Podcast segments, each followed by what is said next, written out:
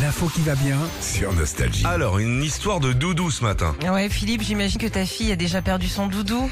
Une fois, mais alors Ouais. depuis, non. Ouais, non, non, non. c'est Alors, lequel on a eu chaud là pendant les vacances, Ouais.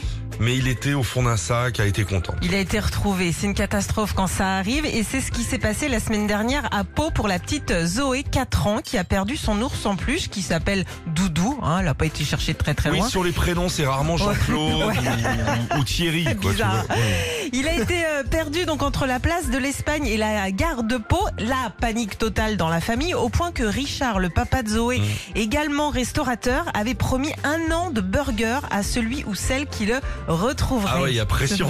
Grosse Ah. pression. Euh, et ben la bonne nouvelle pour Zoé, euh, Doudou a été retrouvé hier matin. Ah bah, pour bouffer, on ferait n'importe quoi. tu m'étonnes.